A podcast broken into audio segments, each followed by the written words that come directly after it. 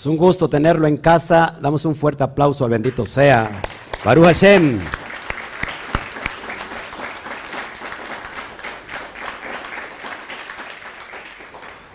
Pero parece que usted no comió ni desayuno. Denle un fuerte alabanza al bendito sea el Todopoderoso. Baruch Hashem. Lares al Todopoderoso. Bueno, estamos muy, pero muy, pero muy gustosos de estar aquí hoy con todos ustedes. Gracias por estar con nosotros. Saludamos a todas las naciones del otro lado de la pantalla, a todo lo que es Estados Unidos, a todo lo que es México, nuestro país, a lo largo y ancho de todo nuestro país, a todo lo que es Centroamérica a todo lo que es Suramérica, a Iberoamérica, que nos ven hasta allá, hasta España y hasta Asia. Un fuerte aplauso a todos ellos. Vamos, vamos. Baruch Hashem. Bueno, me siento muy, muy contento, muy, muy, muy agradecido por Hashem, por todo lo que Él está haciendo. Gracias, gracias en verdad. Le saludo al pastor Oscar Jiménez Glés de esta comunidad. Esta es su casa cuando quiera usted venirse. Hoy, hoy estamos recibiendo aquí en casita a una familia que viene del, del Estado de México y vino a hacer Tevilá. Un fuerte aplauso a ellos.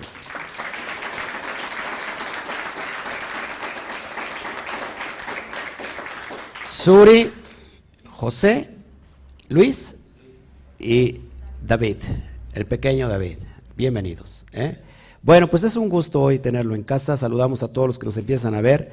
Me meto al, estudio. Tenemos un estudio muy impresionante el día de hoy. ¿Cuántos están interesados por el regreso del Mashiach?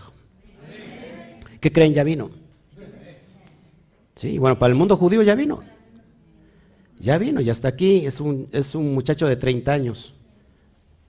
Entonces, pero vamos a escudriñarlo en las escrituras, porque precisamente el capítulo de hoy, segunda carta de Kefa, capítulo 3, pareciere que nos está hablando de lo que está pasando hoy.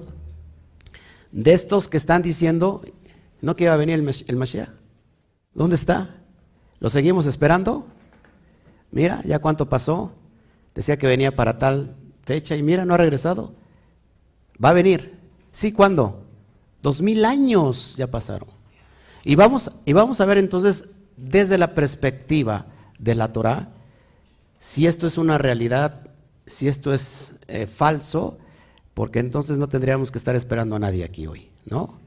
Es decir, nos vamos todos a Jerusalén, Baruch Hashem, pues ya, ya llegó Yahu, Ben David se llama así el, Mesías de, que ya está, que ya anunció Israel. Así que vamos a ver, creo que nos viene muy, muy, muy en lo que estamos hoy tratando. Saque su, su Torah. Vamos a orar para antes, para entregarnos al bendito sea y que el Eterno tome el control. Padre, te doy toda la gloria. Gracias, Padre, por estar aquí. Bendito es tu, tu Kodesh, tu presencia divina que hoy nos llena, nos impacta te pido que pongas eh, tu palabra en mi boca, que pongas la espada, esa espada de poder, esa lumbrera, Padre, para que podamos ser hoy guiados. Hazme un instrumento tuyo, Padre. No merezco llamarme, Padre, tu siervo, pero tú eres misericordioso, papá. Quitamos toda la, la humanidad posible Quitamos toda levadura, Padre, para que seas tú que, pueda fluir a través de mi, de, de mi cuerpo, de mis miembros, de mi boca. Y para que esta mañana nos quedemos impregnados de tu bendita luz, de tu bendita Torah. Así que te doy toda la gloria, papá, por todo lo que tú estás haciendo. Amén, amén y amén. Saque por favor entonces eh, su capítulo 3 de la carta la segunda carta de Shimon Barionakefa para los cuates Pedro. Y tiene usted como subtítulo, El día del Adón vendrá. La pregunta es cuándo. Y Pedro va a contestar hoy basado en la escatología. ¿Qué es la escatología? Es de alguna manera prever los sucesos proféticos, en qué tiempo y en qué temporada sucederán creo que cada, uno de nosotros tenemos la obligación de poder entender los tiempos. La persona que no es sabia para entender los tiempos es como si no estuviera estudiando Torah. la grandeza de un hombre es conocer los secretos de la Torah. La grandeza de un hombre es conectarse con el bendito sea todos los días, no más en Shabbat. En Shabbat vendimos a rendir cuentas, vendimos a gozarnos, pero tenemos toda una semana de estar estudiando los secretos de la Torah. Así que aquellos que quieran ser conocedores de los tiempos, es importante que estudien Torah para que nadie sea engañado. Así que vamos rápido al versículo 1 de segundo de Kefa. Después saludo a todos. Bueno, les doy la, la, bienvenida a todos los que ya están conectados. Gracias, gracias tanto en Facebook como en YouTube. Póngale me gusta. Comparta, por favor, por todos los medios posibles, por redes sociales, por WhatsApp. En YouTube, por favor, si le pones un me, gusta también. En Facebook, ponle me encanta, te lo voy a agradecer. ¿Para qué? Para que la luz de la verdad esté llegando cada día más y más y más y más. Necesitamos que esto se expanda, así como las falsas noticias corren, este, también tenemos que hacer correr las buenas noticias. Dice el, el versículo 1, amados, esta es la segunda carta que os escribo, y en ambas despierto con exhortación vuestro limpio entendimiento. Tal como lo estoy haciendo yo, amados, tal como yo hoy lo estoy haciendo con ustedes, exhortándoles con que sea su entendimiento cada día más y más y más. Estamos en un proceso de quitar toda la levadura. De hecho, este Shabbat es especial porque se llama Hab Pesach, es decir, es el, Shabbat que se une a la fiesta, de, último, el último día de Hamatzot, y que es importante que saquemos toda la levadura que todavía venimos cargando. Nunca va a salir la levadura si ustedes nunca ponen atención y sobre todo no se ponen a estudiar. ¿Por qué? Porque el, el conocimiento adquirido es particular. A pesar de que se, se, se extiende a nivel corporal, cada quien es necesario que tenga el, entendimiento elevado. Dice Shimon Barjoná, un limpio entendimiento. La, palabra entendimiento se puede traducir como viná, ese entendimiento que no solamente se logra a través de los procesos religiosos, sino a través del estudio profundo de la Torah. Eh, y si nosotros no tenemos entendimiento, vamos a ser engañados. Mucha gente se está apartando, sobre todo, de creer en, en Mashiach. ¿Por qué? Porque hay cosas que el judaísmo expone y son realidad. ¿Por qué? Porque no ha sucedido. Y mucha gente pues empieza a desesperar. Mucha gente empieza a perder la esperanza. Sin embargo, siempre tiene que ver alguien que esté exhortando a tiempo y fuera de tiempo para que ustedes puedan entender que lo que estamos viviendo hoy en estos momentos, en, esta, en este tiempo, son tiempos proféticos.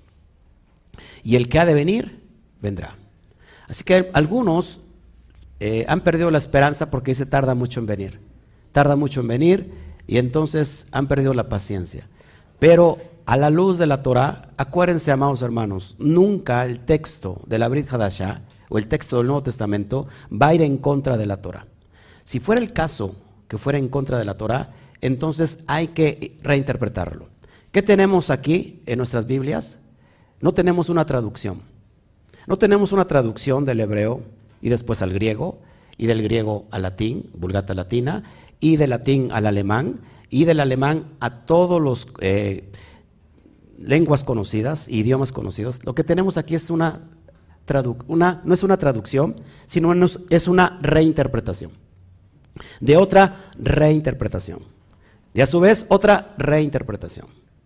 Así que es nuestra responsabilidad conocer la raíz de la palabra. Cada palabra tiene una etimología.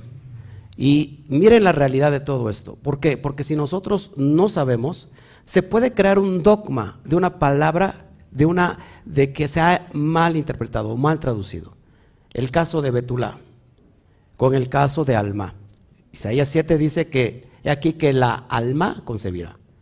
Y entonces Mateo dice, para que se cumpla la profecía que la Virgen va a dar a luz. Y entonces la palabra ni siquiera es virgen, la palabra es alma. ¿Se dan cuenta que entonces el sistema ha metido una ideología que no cabe en la Torah. ¿Para qué? Para que se, se pudiera dar a luz la virginidad eh, de María, es decir, María siempre virgen, siempre virgen, madre de Dios. Entonces el problema está que cuando nosotros estábamos dentro de, del sistema, y, hoy nos sorprendemos, pero ¿ha escuchado, ¿ha escuchado usted los, los rezos católicos? Dice María, Santa María, Madre de Dios ruega por nosotros los pecadores. Ahora fíjate, es importante que entendamos, analizar, Madre de Dios. Entonces, el eterno no es eterno, porque tiene una madre. No sé si me explico. Eh, y entonces, desgraciadamente repetimos errores. Recuerden, recuerden, el que no conoce la historia está condenado a repetirla. Y se va repitiendo una y otra vez. ¿Qué, aspectos hay ahora en, las raíces hebreas? que sin querer siguen bajo ese mismo sistema. ¿Por qué? Porque creen en un Yeshua concebido de una manera sobrenatural, que donde no hubo eh, el aspecto humano de Joseph. Y ahora esto trae muchas contradicciones, porque si ha usted visto la historia de Hércules, Zeus embaraza a una mujer y de esta mujer, reina, se mete con Zeus y de ahí viene Hércules. ¿Y qué pasa? pues el esposo la quiere dejar. ¿Por qué? Porque pues lo engañó. Y si, y si vemos esa narrativa, amados hermanos, tenemos esa narrativa. Mateo 1.18 o Mateo 1.15, donde se da el proceso de cómo fue, eh, de alguna manera, procreado el Mashiach, o Yeshua en este caso. Así que tenemos que quitarnos toda la levadura de, de, estos tiempos, amados hermanos, y ser muy responsables con lo que estamos creyendo mirarnos al espejo y preguntarnos, en verdad, ¿lo que yo estoy creyendo es verdadero? O sea, que tengamos el valor, porque mucha gente no tiene el valor. ¿Saben por qué no tiene el valor? Porque al ser humano se le enseñó que tiene que tener algo donde sostenerse. Y cuando no hay donde sostenerse, vienen los problemas. Y hay un miedo, un miedo integral donde dice no me quiero enfrentar. Y hay mucha gente sabe que eso es, que es un error, pero no se quiere enfrentar a sí mismo. ¿Por qué? Porque entonces ¿en qué va a creer? O sea, era lo único que, que le quedaba, ha regresado a las raíces hebreas y en qué va a creer. Así que, amados hermanos, seamos responsables. Y hoy estoy aquí para que podamos nosotros reinterpretar algo que se reinterpretó de una manera er-, errada. Repito, cuando Pablo dice a Timoteos que, la, que toda la escritura fue inspirada por Dios, así lo dice la Reina Valera, por Hashem, se estaba refiriendo al Tanaj. ¿Sí? Al Tanaj, es decir, a la Torah, los escritos y los profetas. Sin embargo, cuando nosotros ponemos la Brit Hadashah inclusive sobre la misma Torah, mírese tantito por favor, si no es así. Hay personas que se mueren y, se mueren en la raya porque están defendiendo algo que es indefendible. Yo no estoy diciendo que la Brit Hadashah no, no, sean, no sean libros que de alguna manera los escritores, eh, como Pablo, estaban llenos de roja Kodesh. Yo no estoy diciendo eso. Sin embargo, no significa que, que esto sea como que para nosotros la Torah. A ver si me explico. La Brit Hadashah simplemente confirma lo que está diciendo la Torah.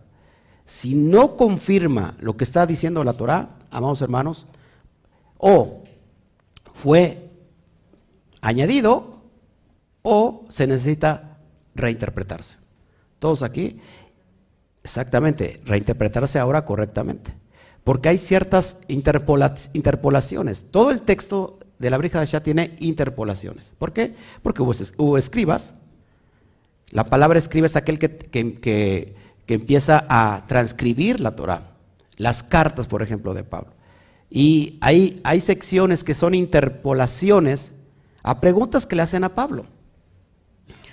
Así que yo ya he hablado un poquito de eso solamente para ir poniendo el contexto. Así que yo los exhorto para que tengan un limpio entendimiento que nos dejemos de andar por las ramas que dejemos de ser los tarzanes religiosos en busca de chita y que ahora realmente seamos responsables, porque al fin y al cabo, amados hermanos, es tu propia humanidad, tu propia alma la que necesita ser eh, rescatada. Amén. Seguimos. Y sin ofender a nadie, por favor, porque yo lo digo con mucho amor. Verso 2. Para que tengáis memoria de las palabras que antes han sido dichas por los santos profetas. Fíjese, esto es bien importante. Que tengamos memoria de qué? ¿De cuáles palabras? ¿De cuáles antiguos profetas, santos profetas? Dice, para que tengáis memoria de las palabras que antes han sido dichas por los santos profetas. ¿De qué estamos hablando? ¿De cuáles profetas? Del Tanaj. Ahí está nuestra verdad, ahí está la luz que necesitamos para poder entender la brija de Hashem. Y del mandamiento del Adón, del maestro, del rabí y el rescatador dado por vuestros apóstoles, los Sheliahim. ¿Sheliahim que anunciaban? ¿Qué, son los Sheliahim? Los enviados, los emisarios. Este, ¿Habrá alguien que sea un Sheliahim el día de hoy? ¿Sí? Alguien que esté precisamente pasando el mismo mensaje que los, los apóstoles pasaron. Así que pongamos atención y tengamos memoria de que de toda la profecía que está en el Tanakh, es lo que está diciendo este Pedro a la comunidad. ¿Por qué?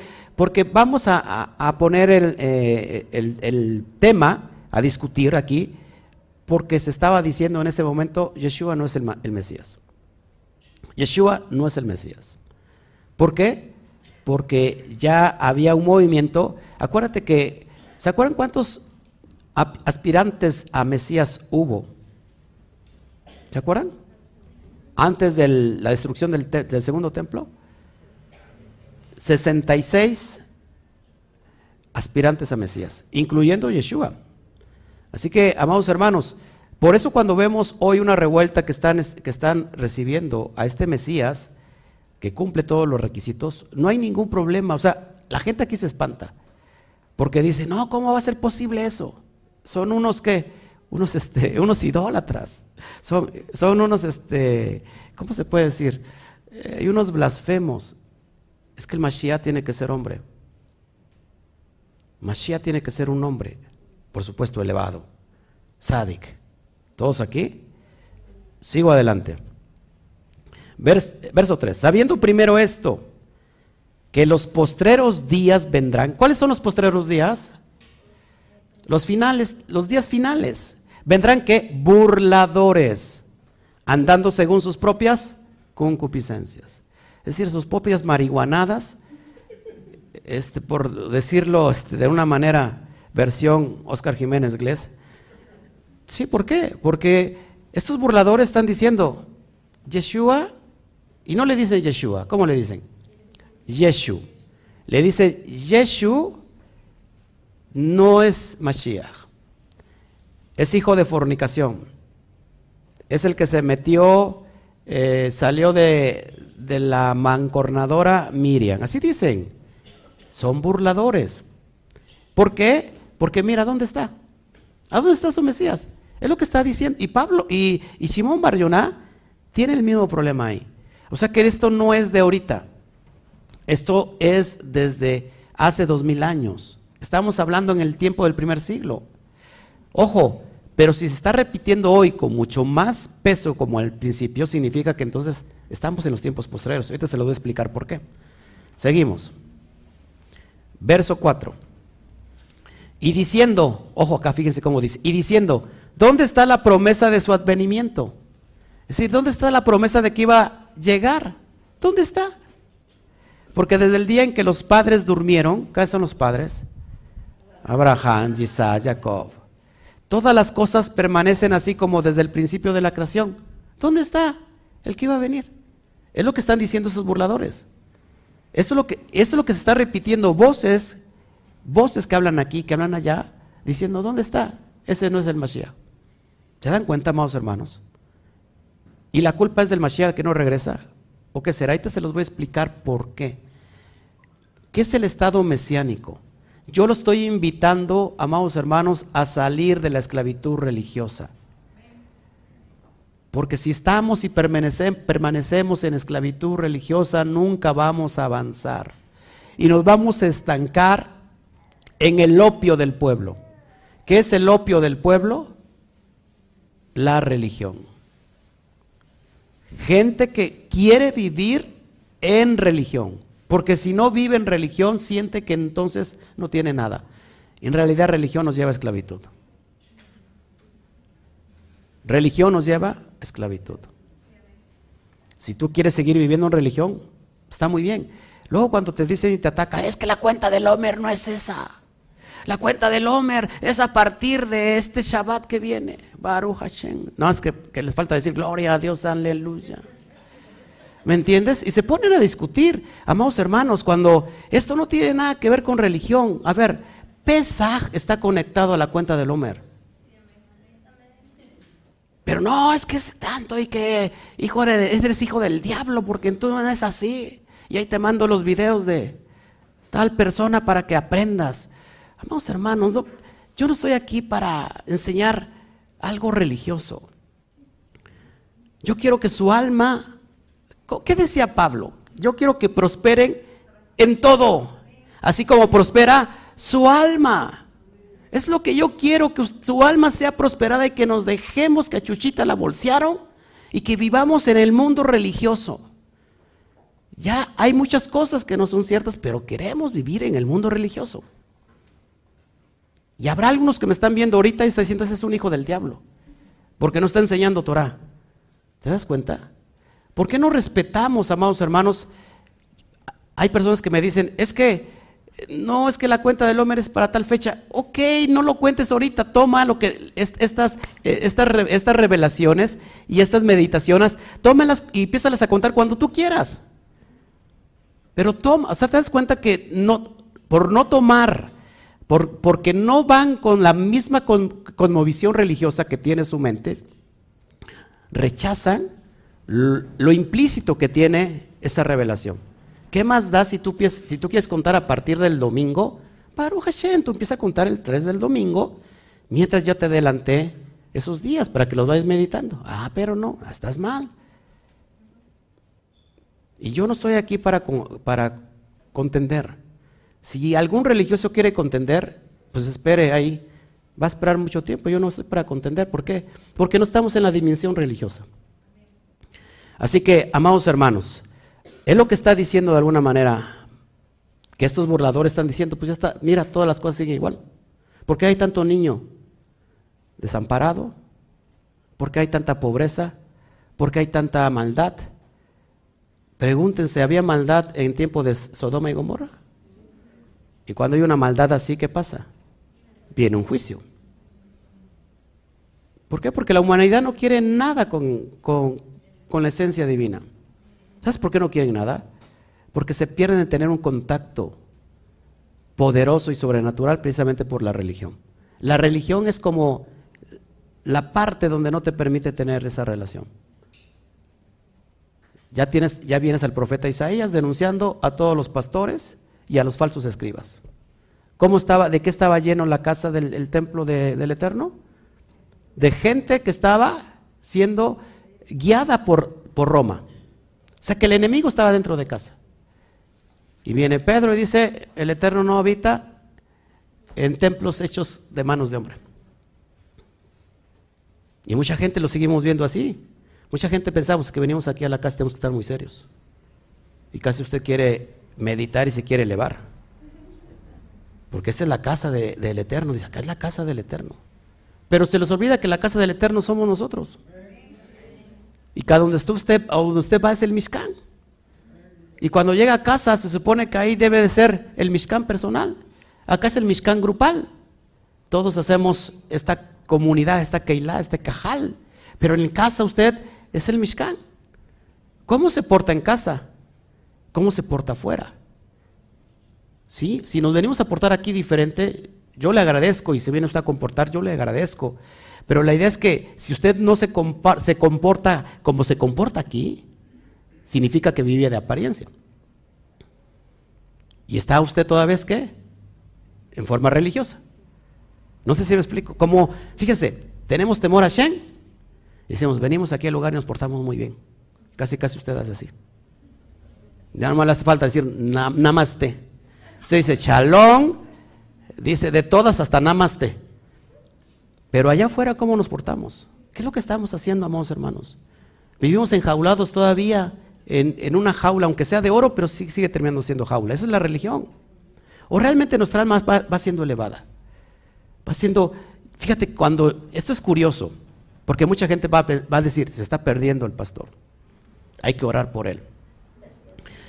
Cuando yo me acerco a la Torah, cada día que me acerco más y más a la Torah, ¿sabes qué? Cada día me hace ser menos religioso. Y me doy cuenta en el estado que estaba mi alma. Estos 50 días nos llevan a, a niveles impresionantes, hasta llegar al punto 50 que tiene que ver con la letra nunca es vida. Por eso hay un conteo diario.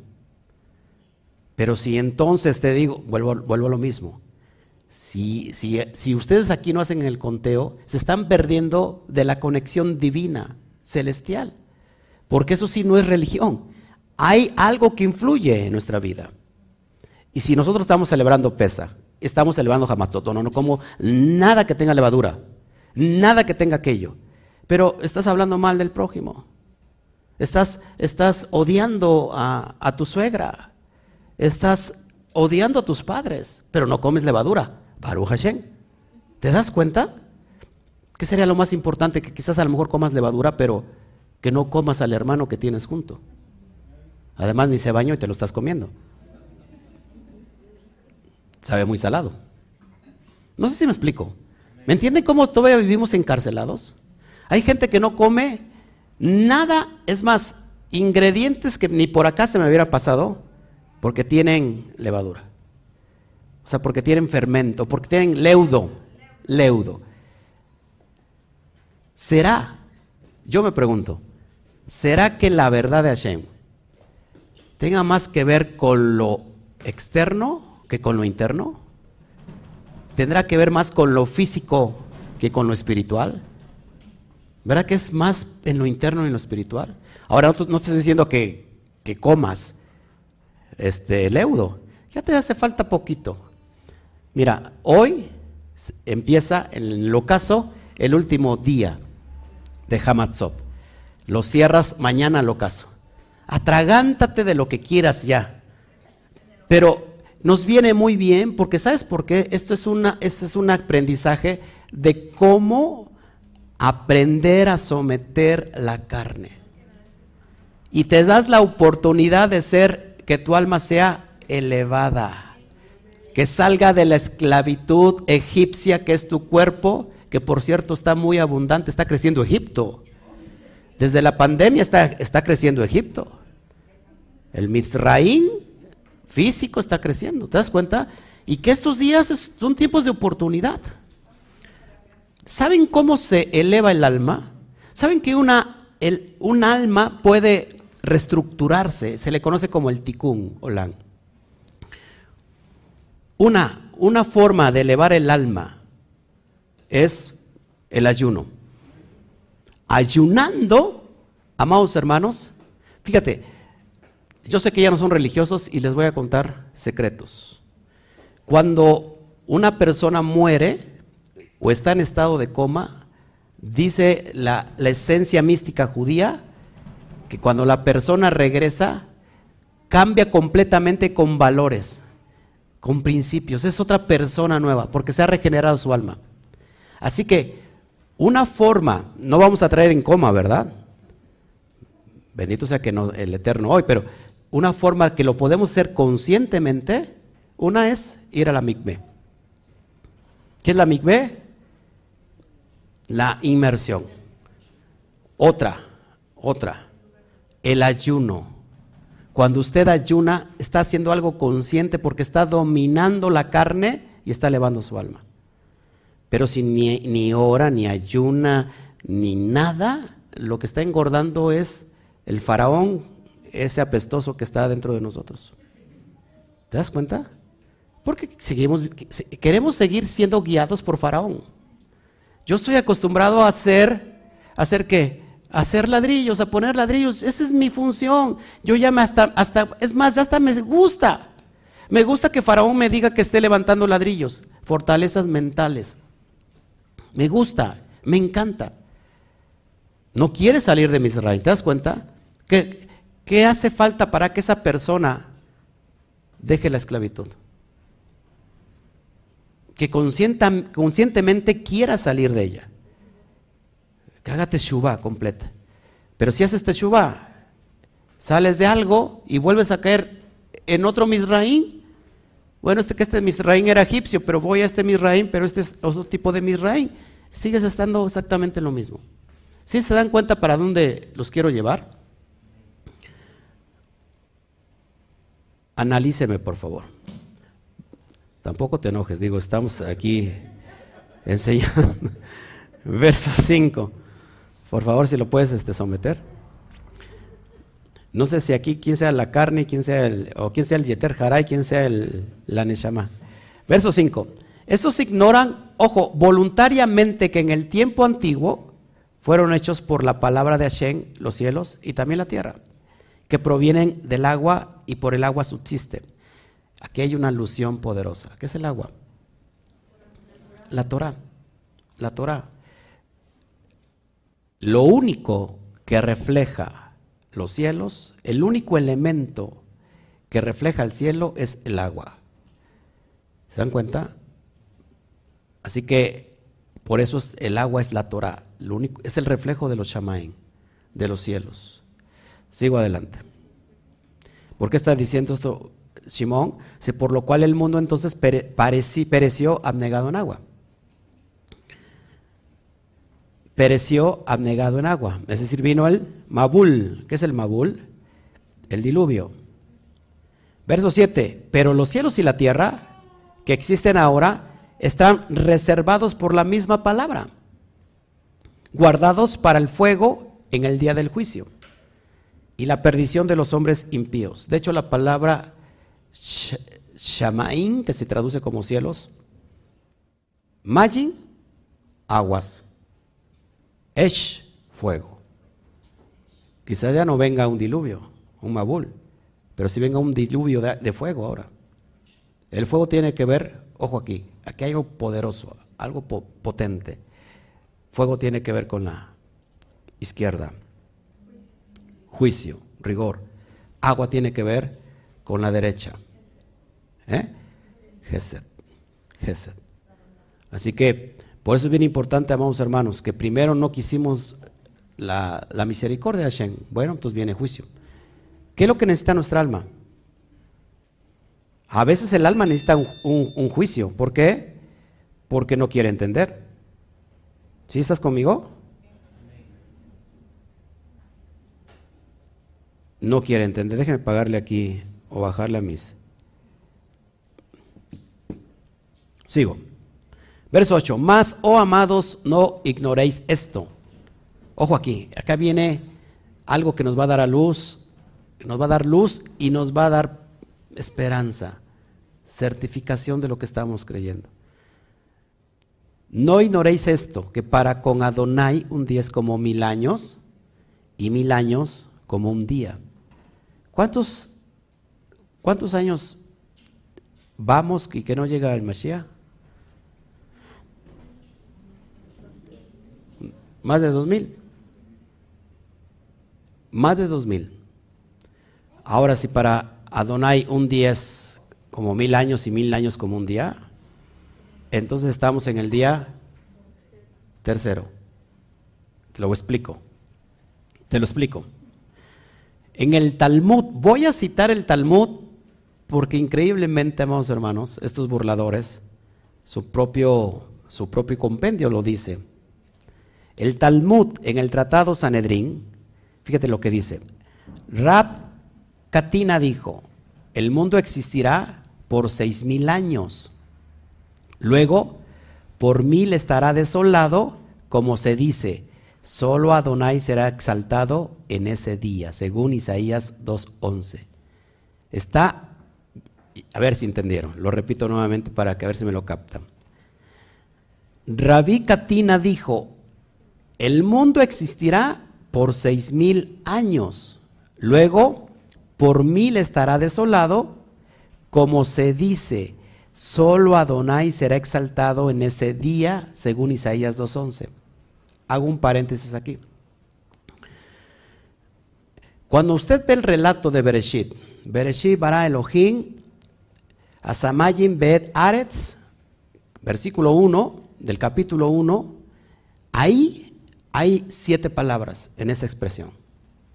Siete palabras. Siete palabras haciendo alusión al séptimo milenio, lo que estamos leyendo aquí ahorita. Pero ¿cuántas Aleph hay en esa expresión? ¿Cuántas letras Aleph hay? Seis letras Aleph. Que seis nos está hablando de... De hecho, la palabra Aleph, que todos sabemos aquí a quién representa el Aleph. Pero ¿cómo se dice uno? Aleph. Pero ¿cómo se dice mil? Aluf. Es exactamente para mil. Es decir, que ya desde el tiempo del primer, perdón, el primer versículo de la creación, dice que el tiempo va a durar seis mil años. Después del seis mil entra lo que todos conocemos el reinado milenial, el séptimo. Ojo aquí, estamos cerca ya del año 6000, según, por ejemplo, el, el calendario caraíta. Ahí alguien me buscó, búsqueme rápido en qué año estamos ahorita en el Caraita. Póngala ahí, ya lo había buscado el otro día Marlene.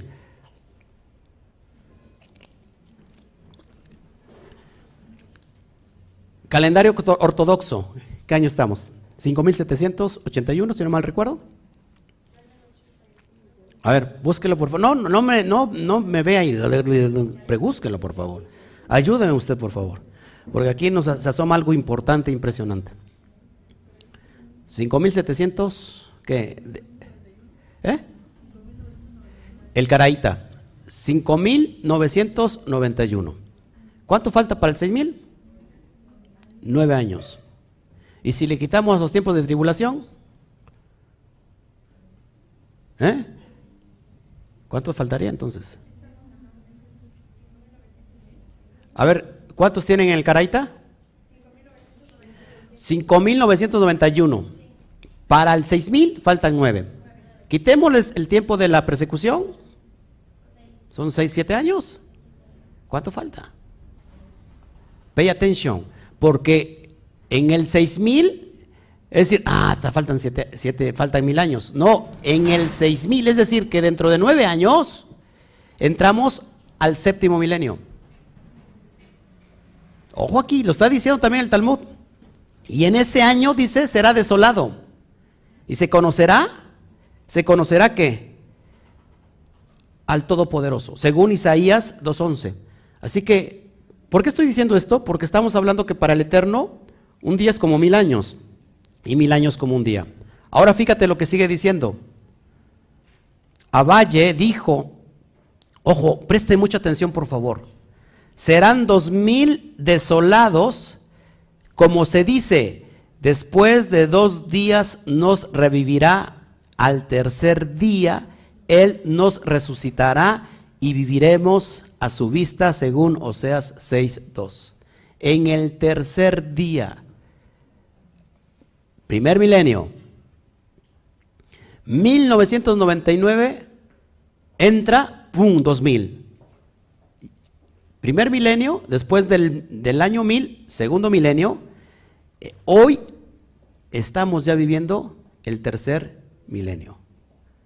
¿Te das cuenta? ¿Esto para qué se los enseño? Porque nos dé esperanza, que no nos esperemos de que Él va a venir y vendrá. Se tienen que cumplir ciertas profecías todavía. ¿Estás conmigo? para que se cumpla todo esto. Sigo adelante. Como que a usted no le, no le gusta mucho la escatología y hablar de todas estas cuestiones. Usted quiere el romanticismo de la religión y que, ay, que sea Dios muy religioso, igual. Verso 9, Adonai no retarda su promesa. Baruch Hashem. Pero según algunos la tienen por tardanza sino que es paciente para con nosotros, no queriendo que ninguno perezca, sino que todos procedan a la teshuvah, al arrepentimiento. Y sabes, este es el despertar de, de los huesos secos. Estábamos secos en gran manera en ese valle de huesos secos. ¿Y qué pasa? Que se tiene que cumplir todavía profecías para que todo el remanente llegue. Llegue, perdón. En Romanos 11 dice que hasta que llegue la plenitud de los gentiles, Melo Hagoín, la misma promesa que le da Jacob a sus nietos, a Efraín y Manasés. Y Pablo, y Pablo dice que es necesario que parte de Israel sea endurecida. Hoy estamos viendo a nuestros hermanos Yehudí endurecidos porque es parte del plan. Pero ¿qué pasa la religión otra vez? Atacarlos. Ah, estos quién sabe qué y estos se metieron con mi religión, ¿te das cuenta? Y ellos también están cegados, ¿por qué?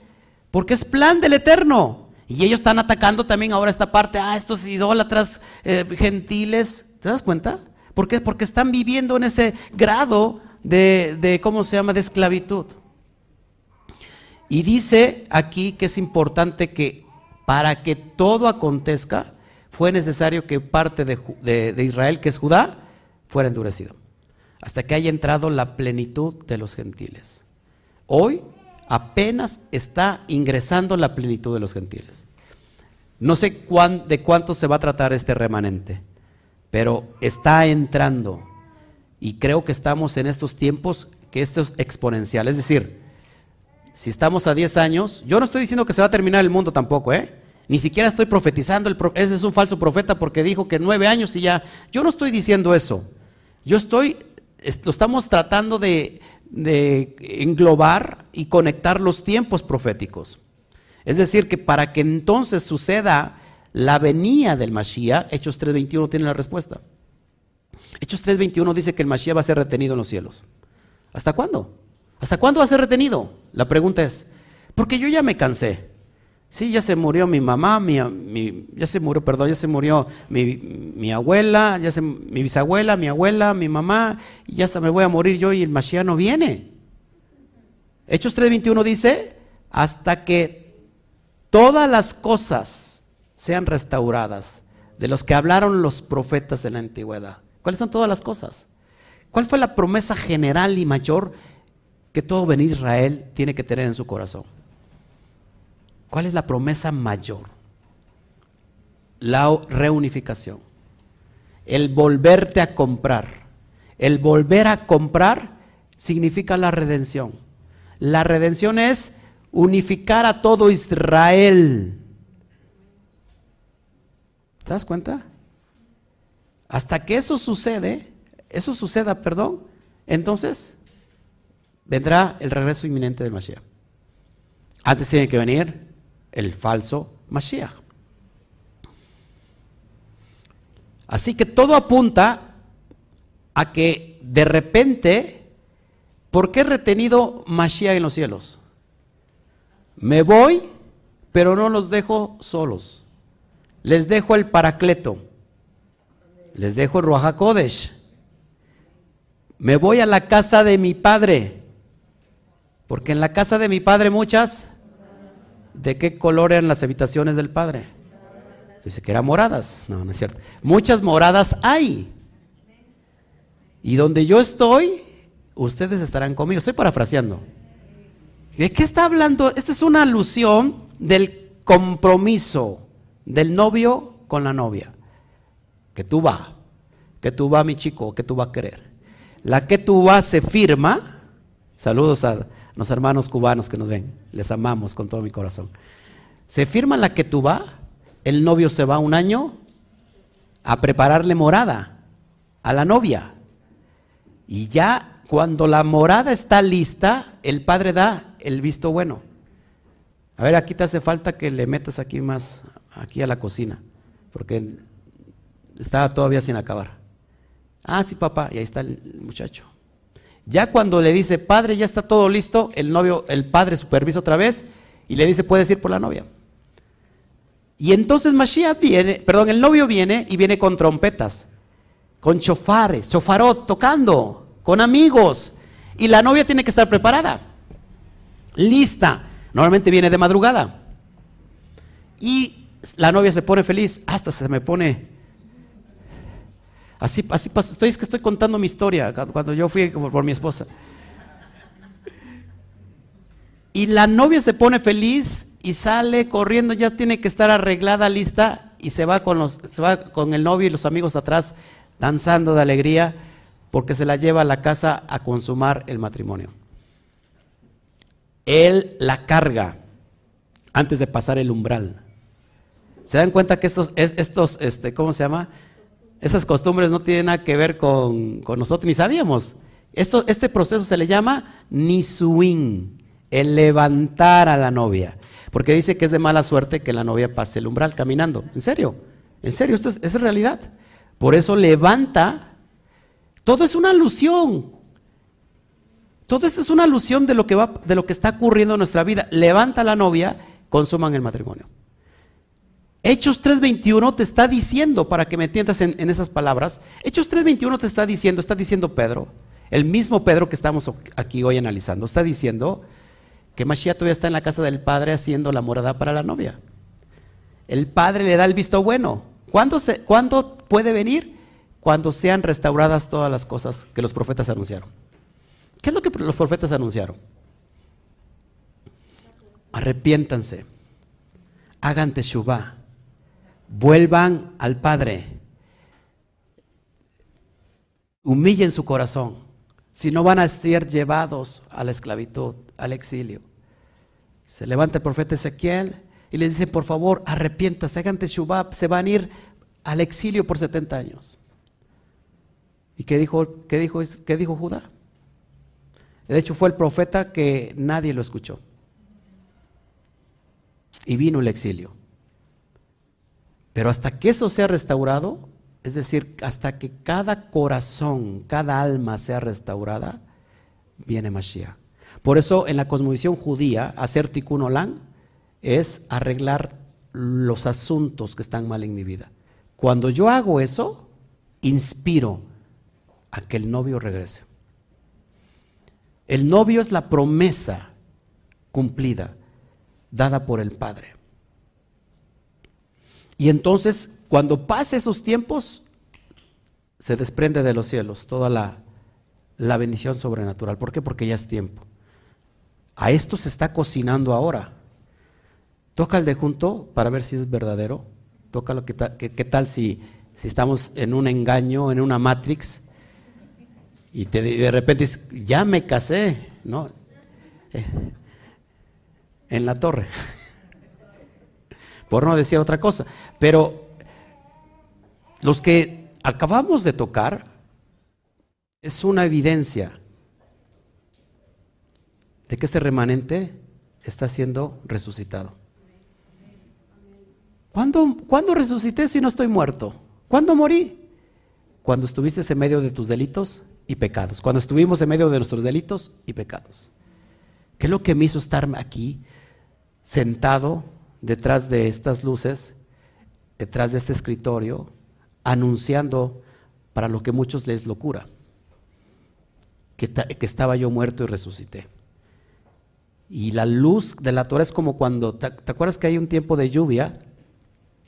Donde se acumulan estas, ¿cómo se llaman? No, no tengo el nombre, pero es la luz y se empiezan a acumular estas cositas como, como hormigas con, con alas que se empiezan. No, lo que se. ¿Eh? ¿Chincantanas? ¿Cómo? Chincantanas. Se escucha nombre, el, el, se escucha raro el nombre, pero se empiezan así. es prácticamente eso.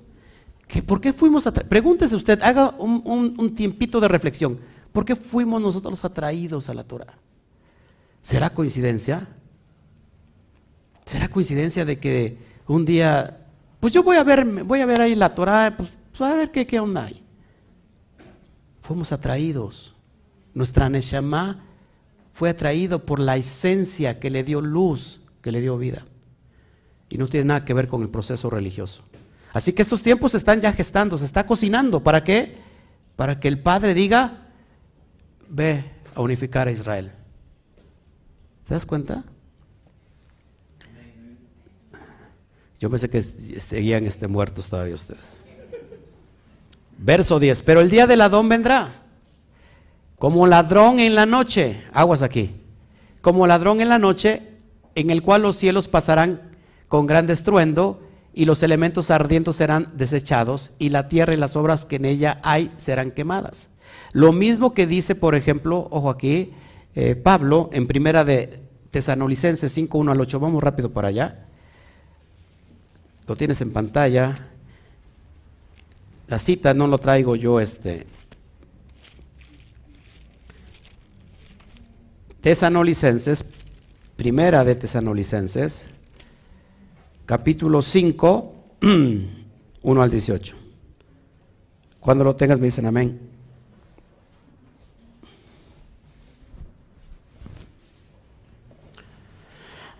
¿Lo tienes? Dice así, pero acerca de los tiempos y de las ocasiones no tenéis necesidad, hermanos, de que yo os escriba. ¿Qué son los tiempos y las ocasiones? Las muadín, las fiestas, porque todos sabemos aquí que viene en una fiesta. Hijos de María Morales, ves que ustedes están más... Yo pienso que a veces estoy predicando todavía en, un, en sepulcros que todavía, todavía están ahí muertos y que huesos muertos todavía. Me dan ganas de agarrar a cachetadas espirituales y que se despierten de una vez por todas. ¿Qué son los tiempos, las moadín? Sabemos que el regreso del Mashiach está conectada con una moadín, con una fecha específica y especial. Así que repito, acerca de los moadín, de las ocasiones, no tenéis necesidad. ¿Por qué no tenemos necesidad? Porque está sentado que nosotros sabemos.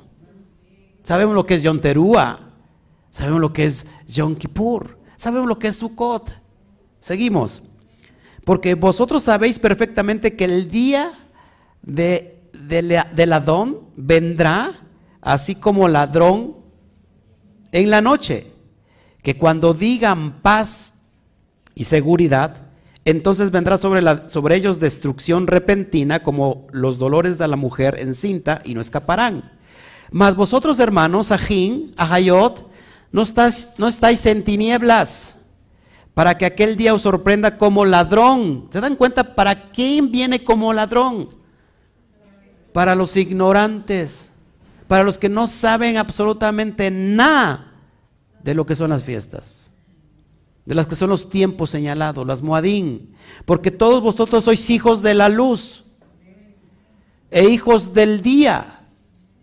No somos de la noche ni de las tinieblas. Pocas palabras, ustedes son hijos del Todopoderoso, del Padre Eterno, no son hijos de la guayaba. Los hijos de la guayaba no saben absolutamente nada. ¿Se dan cuenta, hermanos? Por, cómo, ¿Para quién viene como, como ladrón?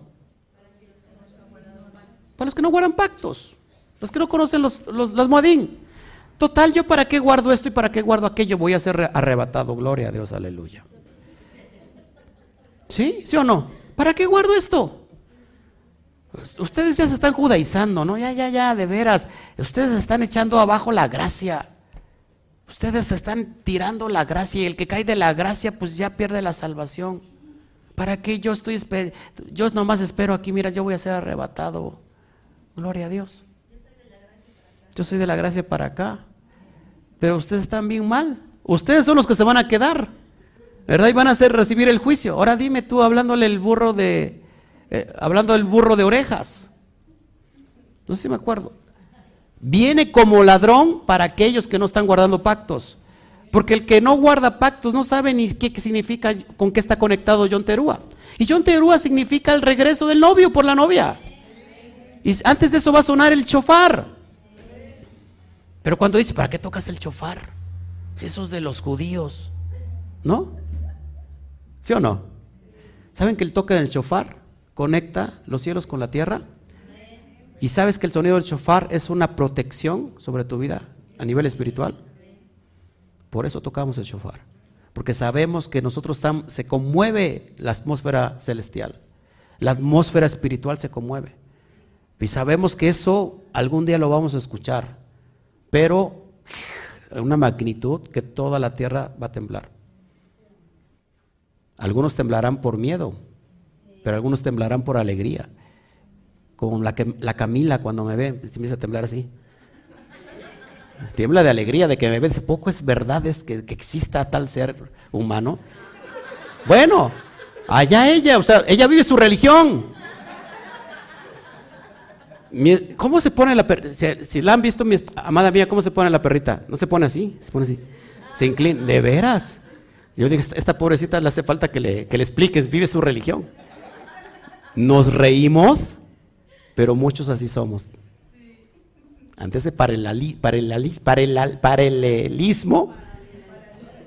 o paralelos, para eso así somos. ¿No? Y queremos vivir una religión. Cuando de esto se trata todo en la vida. ¿Quién es la novia? Tu Neshama. La, la Neshama se unifica al Abacadosh. ¿En qué sentido? Que el alma vuelve al Ganedén. ¿Qué es el Ganedén? El paraíso. ¿Vas entendiendo? Bueno, seguimos adelante. Yo no me quiero meterme en profundidades porque a veces te pasa lo de la Camila. Verso 11, puesto que todas estas cosas han de ser desechas, como no debéis vosotros, ¿cómo no debéis vosotros andar en santa y piadosa manera de vivir? ¿Qué es andar en, en santa y piadosa manera de vivir? Observando la Torah. ¿Quieres ser piadoso? Observa la Torah. Pues yo la observo nada más porque la palabra observar significa guardar lo que está estipulado. ¿Sí? ¿Están conmigo? ¿Me siguen? Anden piadosamente. ¿Qué es vivir, en, eh, vivir de una manera santa, apartada para el eterno? Sé un. La palabra het tiene que ver con el ocho, que a rato lo vamos a tratar. Y ocho tiene que ver con separar. ingratos. Mejor me voy a, España y me trata mejor. Verso 12. Esperando y apresurándonos para la venida del día de Adonai, el cual los cielos, encendiéndose, serán deshechos y los elementos siendo quemados se fundirán. Ya me están hablando, miren, ¿eh? El Sanedrín me está llamando. no, no, no, no, contestamos al Sanedrín porque si no ahorita rechazar al Sanedrín. Ahí está. ¿Quiere enviar mensaje? No, tampoco. Cancelo al Sanedrín. Pero nosotros esperamos según sus promesas cielos nuevos y tierra nueva, en los cuales mora la justicia. La alusión de cielos nuevos y tierra nueva, ojo, no me vayan a confundir. No es que vaya a haber otros cielos, sino que todo va a ser restaurado en un sentido de paz, de shalom y después de los cielos, ¿cómo cierra, cómo inicia la creación? Los cielos y la tierra. ¿Cómo termina el libro de revelaciones? Cielos nuevos y tierra nueva. ¿Qué va a pasar en el tiempo para que vean que lo que les estoy enseñando es verdad? Isaías, vamos rápido para Isaías 66. Isaías 66.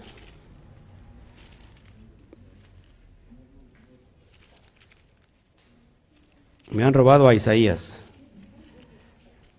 Isaías 66. Parece que ando en Tepito, ¿eh? Isaías 66. Ahora dice, no, pues tú no eres de Tepito. ¿O sí? Isaías 66, verso 22. Es una alusión de que todo estará restaurado en un nivel alto, chalón, como no tienes idea, porque como los cielos nuevos y la nueva tierra que yo hago permanecerán delante de mí, dice Adonai, así permanecerá, permanecerá vuestra descendencia y vuestro nombre, y de mes en mes, y de día de Shabbat, en Shabbat vendrán todos a adorar delante de mí, Así ha dicho Adonai. Se seguirían guardando las Moed, las Moadín, se seguirá guardando el Shabbat. ¿Te das cuenta? El Shabbat no tiene que ver con un día religioso, el Shabbat tiene que ver con un día de conexión. El, más alto. Y los que no guarden, dice Zacarías, por ejemplo, 14, 16, los que no guarden, que los que no vengan a, por ejemplo, a la, fiesta de Sukkot, no les va a llegar la lluvia. ¿Qué estamos, qué nos está pintando? Que habrá personas que todavía no acepten a Adonai. Y van a vivir mal porque ellos quieren vivir así. Y dice el libro de revelaciones que muchos, aun viendo todas las señales, se van a regresar a sus, a sus demonios, a sus ídolos. ¿Cuáles, ¿Qué son los demonios y los ídolos? Tu propio Yatzer Hará, inclinado siempre hacia el mal. No sé si me explico.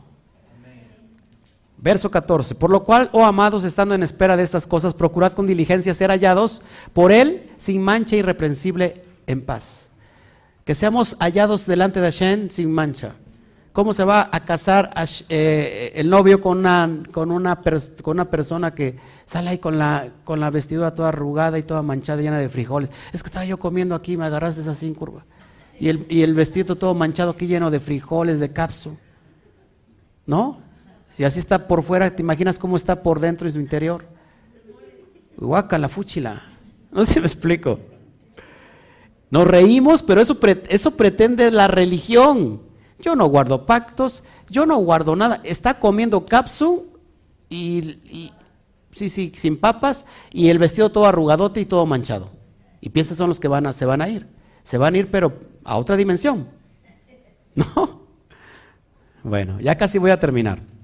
Y cuando digo casi voy a terminar, es que ahora sí ya casi voy a terminar porque son, estamos a, propios versículos, a, pocos versículos de terminar. Y tened entendido que la paciencia de nuestro Señor es para salvación, para rescate, como también nuestro amado hermano Shaul. Y aquí entramos en otro tema que no voy a abarcar mucho, pero sí quiero que sea eh, como, como un, no sé, un énfasis aquí. Como también nuestro amado eh, Shaul, es decir, Pablo, según la sabiduría que le ha sido dada, os ha escrito.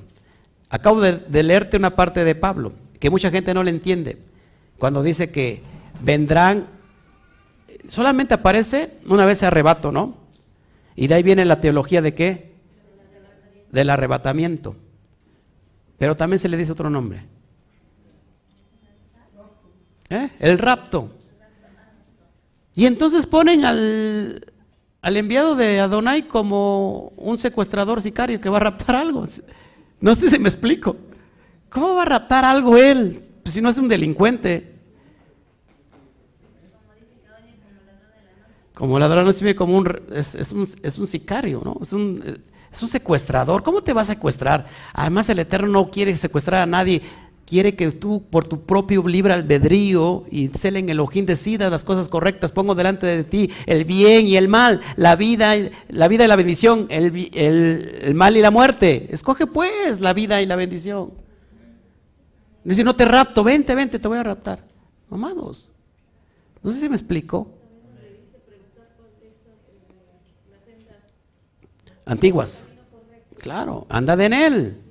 Todo se trata de eso, pero ¿cómo que te va a raptar? O sea, la fuerza y ráptame, ráptame. Yo por eso me espero, me va a raptar. No, amados hermanos. Eso. Sí, ya vino el nadie fue raptado. Según la sabiduría que le ha dado a Pablo, pero ¿qué pasa con Pablo? Nos metemos en problemas porque a Pablo nadie lo entiende. Es más, ni su suegra lo entendió. No reímos porque sabes que Pablo o fue casado, ojo aquí, o fue casado o era viudo. ¿Por qué? ¿Saben por qué? Porque Pablo pertenecía al Sanedrín. Y ninguno del Sanedrín puede estar soltero. Así que Juan Carlos puedes pertenecer al Sanedrín ya. Ya estás casado ya. También José Luis, ya al Sanedrín directo. Así que Pablo era viudo o era divorciado porque ya no estaba. La palabra es divorciado o era viudo. O sea, eso es lo que era Pablo. Pero a Pablo nadie lo entiende. Pablo viene en generaciones y generaciones y generaciones y generaciones y nadie lo entiende. Pablo es que Pablo dijo que no hay que circuncidarse y ahí todo el mundo está sin circuncidarse. Cuando la circuncisión es un, es, un, es un pacto que abre códigos profundos. Y tiene que ver con el Shaddai. Es lo que le explicaba yo hace un rato a José Luis. José Luis está tan interesado que dice, pues, pastor, al último usted me circuncida. No sé qué vaya a aplicar la de Filipenses, ¿verdad? Y termine más allá de la circuncisión de Moshe. Ya después les explico qué circuncisión se aplica en Veracruz. Pero fíjense. ¿Así saben? ¿Sí? Ilústreme porque yo, yo o sea, bueno, al rato me ilustra usted. ¿Quién es Pablo, amados hermanos? Un rabino del primer siglo, conocedor de la Torah, al derecho y al revés. Cada carta cita directamente la Torah, el Tanaj, una y otra vez. ¿Y cómo se ha malinterpretado a Pablo? ¿Cómo se ha malinterpretado a Pablo? Hoy los propios filólogos están malinterpretando a Pablo. El judaísmo interpretó mal a Pablo. ¿Por qué? Por la religiosidad cristiana. Se puede hablar todavía de, Yeshua en el ámbito judío, pero no de Pablo. A Pablo tienen como un hereje. ¿Por qué? Porque nadie pudo interpretar a Pablo. Cuando alguna persona me habla y me dice es que la circuncisión ya no, ya eso es, eso es, eso quedó en el pasado porque Pablo lo dice. Además, si Pablo hubiera dicho eso, yo hubiera, yo hubiera dicho de Pablo que es un hereje. ¿Por qué? Porque está en contra entonces de la Torah. Y Pablo jamás estuvo en contra de la Torah. ¿Sabes qué es lo que pasa? Mira el versículo que sigue. Eso es lo que pasa. Eso es lo que pasa. Casi en todas sus epístolas, dice Simón Barjoná, hablando en ellas de estas cosas, de la escatología, la profecía, entre las cuales hay algunas difíciles de entender. El propio Simón Barjoná, que, nos los pintaron a Pedro como un ignorante pescador. Ah, era un pescadorcito que andaba ahí pescando un día sus pececitos. Y de repente vio a Mashiach, lo vio a los ojos y le dijo, Mashiach, sígueme y lo siguió. Yo me imagino a Pedro corriendo a su casa, vieja, vieja, ¿sabes que me voy? ¿Cómo que te... he visto los ojos de un hombre, me voy? Es que, o sea, no, no podemos hacer la lógica. Pablo estaba casado. Recuerda que Yeshua curó a la suegra y que después lo negó tres veces por eso. Pero eso ya es otro asunto y problemas de ellos. Pero Pablo, Pedro estaba casado. Imagínate la idea, vieja, me voy, tomo mis cosas, me voy porque he encontrado un hombre. No, no, no lo veía como hombre. Fíjense, esto es impresionante, amados hermanos. Simón Barjoná, Pedro, era de oficio pescador, pero estaba estudiando en la yeshiva de Juan, de Johanán. Y después pasó a la yeshiva de Yeshua. Era un estudioso de la Torah, era alguien conocedor, no era ningún ignorante. Él y su hermano. Y por eso siguen, porque sabían por medio de la profecía, por medio de la escritura, que entonces Yeshua cumplía los méritos para ser Mashiach. Por eso. Y por supuesto que la esposa sabía lo que estaba haciendo Pedro. Pero Pedro dice que Pablo es difícil de entender. Ahora hazme tú el favor cuando viene alguien, es, eh, un teológico cristiano, y dice, así dijo Pablo y saca cuestiones que jamás dijo Pablo. Si el propio rabino, Pedro, que es del mismo tiempo, de la misma envergadura, dice, hay algunas cosas que son difíciles de entender a Pablo. Pablo está cañón, Pablo está en un nivel sot, está en un nivel elevado.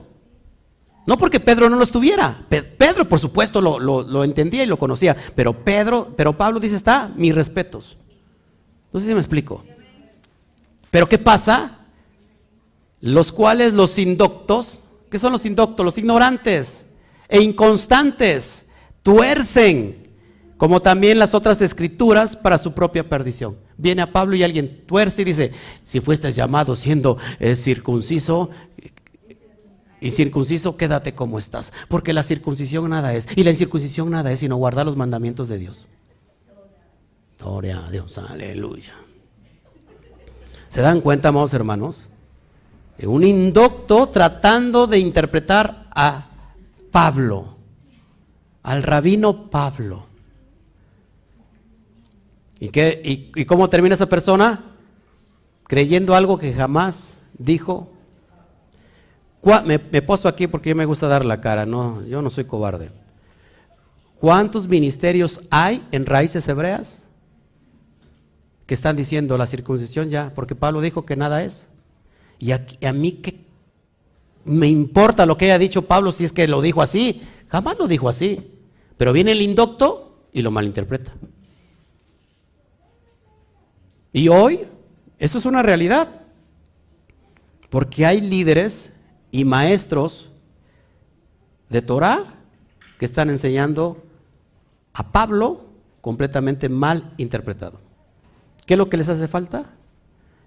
Introducirse completamente a las cartas paulinas y entender desde la cosmovisión de los ojos del autor cada, cada, cada letra y cada palabra que él, que escribió.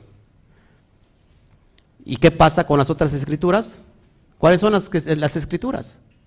¿Cuál es el contexto de las escrituras? Si Pablo, sus propias epístolas, vienen los indoctos y las tuercen, como también las otras escrituras, la Torah, el Tanaj, pues sí, claro, porque termina mal interpretando el Tanaj. Pregúntese siempre si esto es Torah o no es Torah.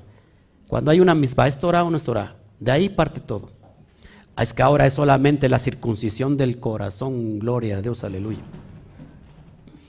Ezequiel 44 dice que ningún incircunciso, ni de corazón, ni de carne entrará al Beit Hamidash, ni de los hijos de los gentiles. ¿Qué hacemos con eso? Además, Pablo dijo, Gálatas capítulo 5, si yo predico la circuncisión, ¿por qué soy perseguido? Es que le dijo a, estos mutiladores, perros mutiladores del cuerpo a los filipenses. ¿Por qué, los, ¿Por qué les dijo? Tienes que preguntarte por qué. ¿Cuál es el contexto histórico? No saques las cosas literalmente del texto porque vas a terminar malinterpretando y, y como Orígenes, que se castró, porque interpretó el texto literal, donde dice que si tu cuerpo, tu miembro te es ocasión de caer en pecado, córtatelo. Mejor es que entres al, reino tuerto, manco, qué sé yo.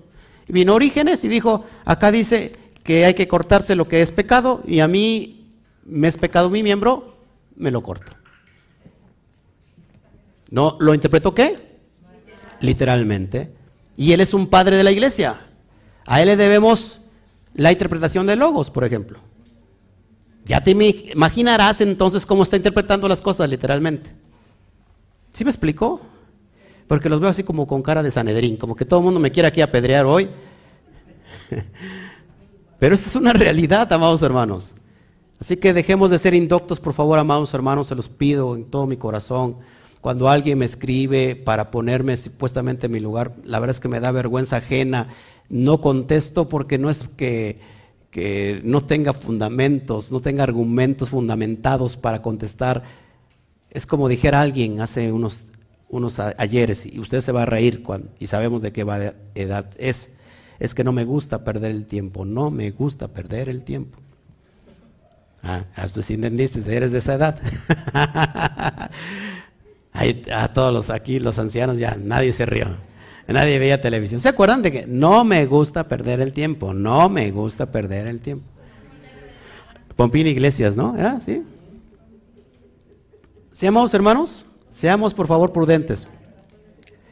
Antes de deducir, es que algunas cosas nos conviene y lo deducimos. Es que así es, a mí me viene muy bien.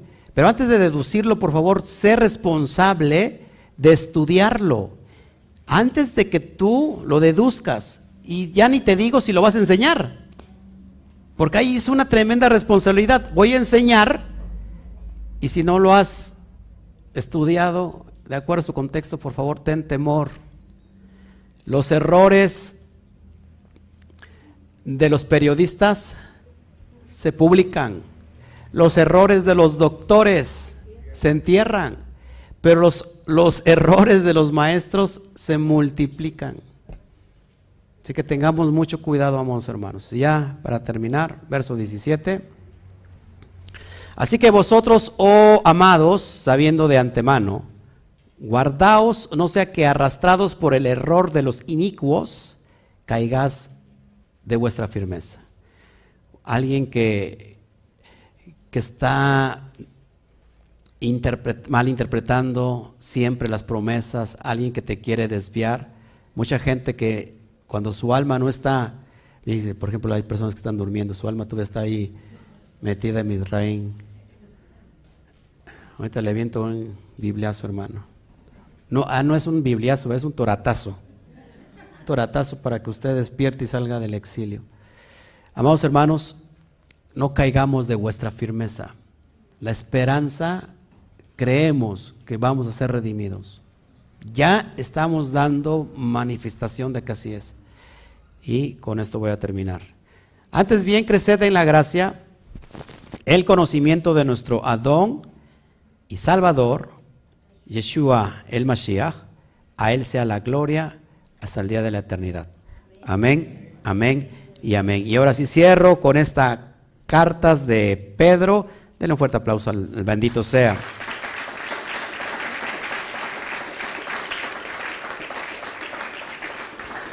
Bueno, ahora sí, si me quieren ayudar, por favor, con, con este, las preguntas, o si hubiera aquí alguna, la contestamos directamente. Ya expuse, y ahora sí, si, alguna, si alguien tiene alguna duda, de una vez que sea alumbrada esa duda para que se salga de ella, y, este, y si no, bueno, si me ayudas, por favor, alguien que, que ve este en YouTube y, al, y Chio en Facebook, bueno, normalmente las palabras hebreas siempre tratamos de decir su significado, a veces a lo mejor no ponemos atención. Aquí ya yo, métese a Filipenses capítulo 1 y 2, donde hablo la naturaleza del Mashiach, y ahí lo explico implícitamente, todo el tema.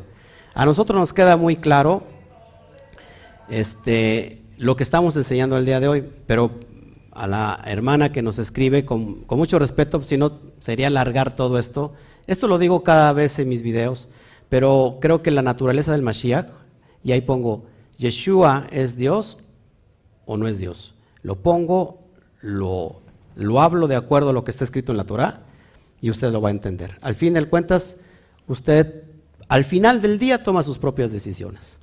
¿Sí? Yo simplemente estoy aquí para hacer, para enseñar lo que está escrito así como está escrito, y a veces nos duele, ¿verdad?, que nos saquen de, de nuestro error. Otra.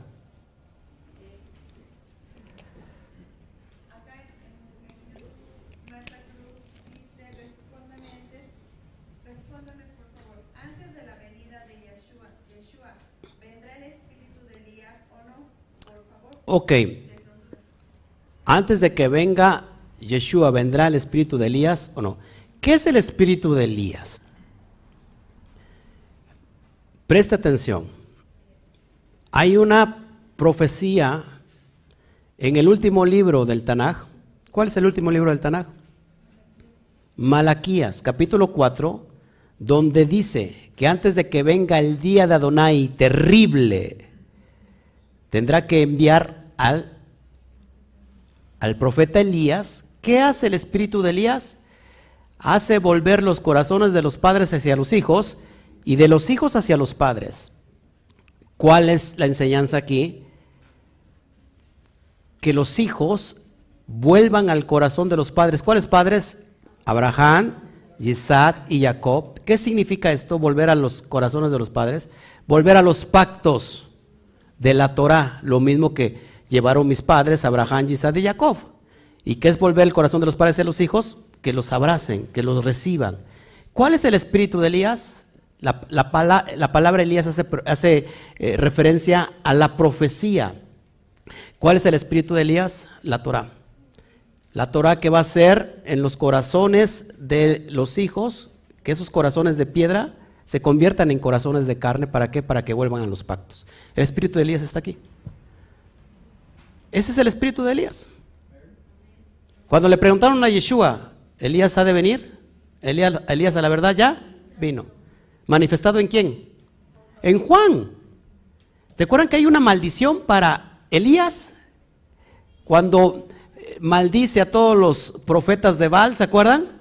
Y, le quita la cabeza ¿qué? a 400 o 450 profetas, los mata y después sale corriendo porque le va a perseguir quién? Jezabel. Y Jezabel le dijo que le iba a cortar la cabeza. ¿Cómo terminó Juan el Bautista? Cortándole la cabeza. ¿Qué vino a hacer Juan el Bautista? A preparar el camino a enseñar, hagan arrepentimiento, hagan teshuvah. ¿Qué es el espíritu de Elías? Que venga el tiempo de hacer teshuvah en todas las almas, como lo estamos haciendo ahora. Pregunto, ¿Elías estará presente? Sí, sí, porque nos está, esa es una alusión, no porque Elías esté aquí. Acuérdense que hay una copa que no se toma en el ceder, ¿por qué? Porque se espera que regrese Elías. Elías es el que anuncia el regreso del Mashiach. Hoy Elías está anunciando, está preparando ya el camino. ¿Qué es lo que hace falta para que se cumplan todas las cosas? Nada más que el remanente que tiene que llegar llegue Y todo es a través de la Teshuvah, como estamos haciendo el proceso usted y yo. ¿Alguien más? Eh, Mario Montañez, ¿a qué se refiere Isaías 65.4 e Isaías capítulo 65.17? Bueno, si es parte del tema, por favor, este, que sea la pregunta centrada en el tema, porque si me dice que se, a qué hace referencia al capítulo tanto, pues ya no salimos del tema. Las dudas sobre el tema que estamos tratando el día de hoy.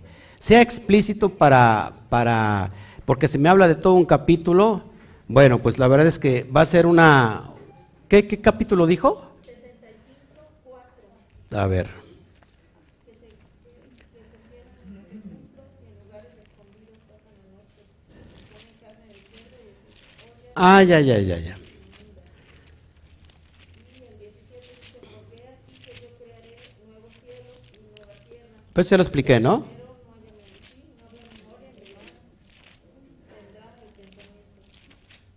Isaías 65, 4. Los que comen carne de cerdo, y es el mismo contexto de Isaías 66. Hay personas que se están santificando a sí mismas. Eh, por ejemplo, hay un movimiento donde se abstenían de alimentos en el tiempo del primer siglo. Y decían que eh, anulando el cuerpo se unían a la divinidad. Los ascetas, ¿se acuerdan qué son los ascetas? Los que se eh, no comían absolutamente nada y llegaba un momento que estaban cadavéricos, porque decía que eso los hacía elevarse. Y eso fue denunciado también por, por Pablo. Eh, hay personas que en este tiempo final se están santificando a sí mismos a través de muchas doc- doctrin- doctrinas que no tienen nada que ver con la Torah. Y es más, es un, es un mensaje directo a todos los que están comiendo el día de hoy carne de cerdo. Porque dice, todos los que comen carne de cerdo y ratón, es decir, todo lo que no es kosher, van a ser talados como árboles. Árboles significa personas. Así que, amados hermanos, en el tiempo del Mashiach, una señal de santidad, apúntelo por favor en su corazón, apunte esto porque es importante. Cuando vemos en el texto, sean santos, porque vuestro Dios, vuestro Elohim es santo, lo toman de Levítico 11. Levítico 11 es en el contexto de las leyes dietéticas. ¿Cómo se santifica uno? No comiendo algo que no está permitido. Y si para ti se te hace muy fácil comer lo que sea, ten cuidado. Porque eso tiene que ver con un sello también de unificación. Bueno, pues no sé si haya algo más. Pues.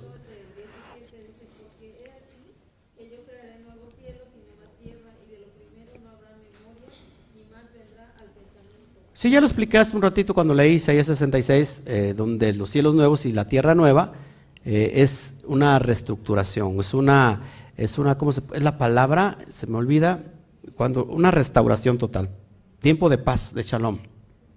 ¿Sí? ¿Todos anhelamos el tiempo de paz? Claro, claro que sí, un, estado elevado donde inclusive la enfermedad ni exista, ni la muerte, por supuesto. O sea que verás a tu suegra eternamente. Baruch Hashem por eso. Algunos ya se, ya se empezaron a desanimar, diciendo, ¿cómo que voy a ver a mi suegra eternamente? ¿Alguien más? No, pero acá hay un comentario de un Homer Chávez, y no sé en qué momento, yo creo cuando estabas hablando de, de si había regreso, del Mashiach o algo así, porque decía, me han dicho regreso, él todavía no vino, no lo entiendo. Pues yo no estoy, yo no he dicho que, que él ya regresó, yo estoy diciendo que para los judíos ya vino el Mashiach.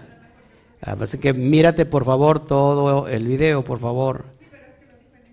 Ah, a lo mejor lo dijo en ese momento. No, no, yo no, yo no estoy diciendo, estoy- al contrario, estoy enseñando que Él vendrá. ¿No? Él vendrá.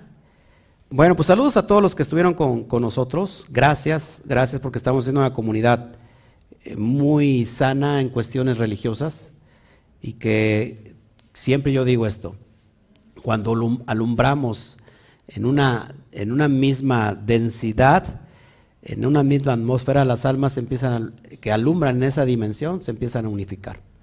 Así que ese es el propósito, que salgamos de toda la caldera de la religiosa y que realmente tengamos, se- seamos responsables con nuestra vida espiritual. Porque ser religiosos a veces nos hace irresponsables. Porque todos la, culpa se lo echamos o, a- o al Eterno o se lo echamos al diablo. Y luego también al pastor, ¿no? Pues porque ya, eso es ser religioso, seamos responsables. Los psicólogos te dicen, usted no tiene la culpa, usted, usted este, es así, porque de chiquito se hacía usted popó en la cama. Y como los padres no le limpiaron el pañal, usted por eso está, está traumado. Pero no es su culpa. La psicología hace que le eches la culpa a alguien más. La religión lo mismo. Usted no es culpable. El, malo es el diablo. El diablo es el que le puso ahí el, pie. Échele la culpa al diablo. ¿Y cuándo va a venir el tiempo de que nos hagamos responsables de nuestra propia vida espiritual? De que le eches dejes de echarle la culpa a todo mundo por lo que te pasa. De que dejes de ser víctima. Ay, soy la pobre víctima, que todo me pasa. Mira, nadie me quiere, todos me odian. Este, aquí, allá, ¿sí? Es la víctima constante. No, amados hermanos, haga usted, sea responsable y tome las, las decisiones de su vida. Tome la responsabilidad de sus hechos, de sus actos. ¿Quieres saber cómo te va a ir el día de mañana? ¿Quieren profecía? Levántame la mano, les voy a profetizar. Levántame la mano, les profetizo el día de mañana. Todo lo que el hombre sembrare hoy es lo que va a recoger mañana. Fíjate lo que estás sembrando ahorita. Eso vas a recibir mañana. Ya te profeticé. Nadie espera guayabas si está sembrando mango, ¿no? No sé si me explico. Ya te profeticé, a ver. Bueno, pues saludos a todos, la verdad, toda la comunidad. Saludos a Alexander, Alexander Alzate, y el, el pastor de España. Gracias a todos, a todos, la verdad, Cristobalina Díaz, María Vargas, Julieta Aguil- Aguilar, gracias desde Costa Rica, que se viene toda la familia costarricense aquí a México a saludarnos, ¿verdad? Quizás para este año, para el que viene. Gracias, Juan Carlos.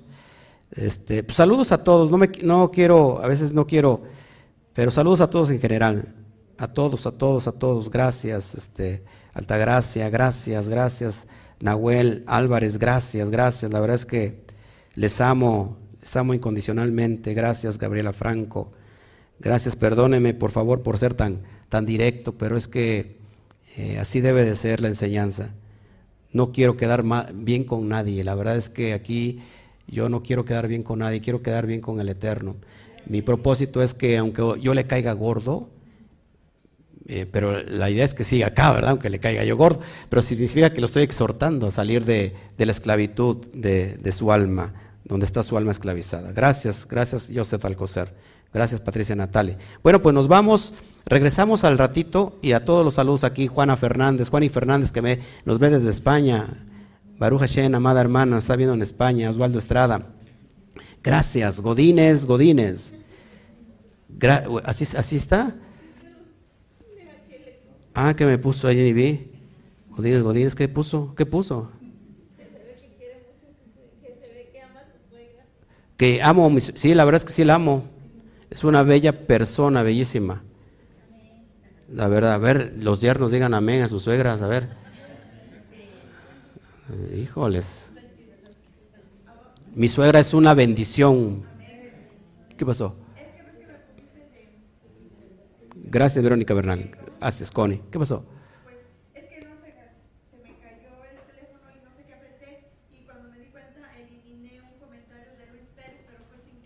Ah, Luis Pérez, por favor, este, mi esposa eliminó un comentario, pero es que se le cayó su, su teléfono y al levantarlo apretó y se eliminó un comentario de Luis Pérez.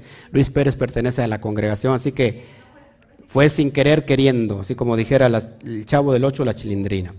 Bueno, gracias a todos. Magali Riquelme desde Chile, gracias.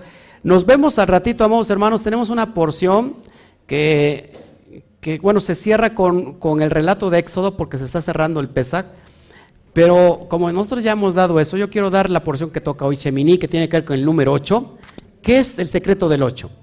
Al rato, ¿por qué crees que el chavo del 8 vivía en un, este, en un barril y se metía? Porque en verdad, es que mucha gente no lo sabe. El 8 es un secreto. El 8 es un secreto. Y a veces vemos al chavo del 8 diciendo, ay, mira, se mete, que se- ¿Por qué chavo del 8? ¿Por qué se mete en un barril? Que no voy a hablar de eso. Lo que voy a hablar es del secreto del 8, de la parción Cheminí, que tiene que ver con el octavo día. Y le voy a enseñar algo poderoso. Así que no se me despegue, por favor. Eh, regresamos a ratito. Que pase usted un tiempo de comida a los que van a comer. Eh, delicioso a los que están en España. No sé a qué horas sean. Son que nos llevan seis horas, siete horas. Pero bueno, son las nueve de la noche. Si ya van a dormir, amados hermanos, bueno, pero si no, véngase, porque el estudio va a estar excelente, no porque lo doy yo, repito, sino por todo lo que está aquí escondido. Nos vemos a ratito, nos vamos con, con este amor.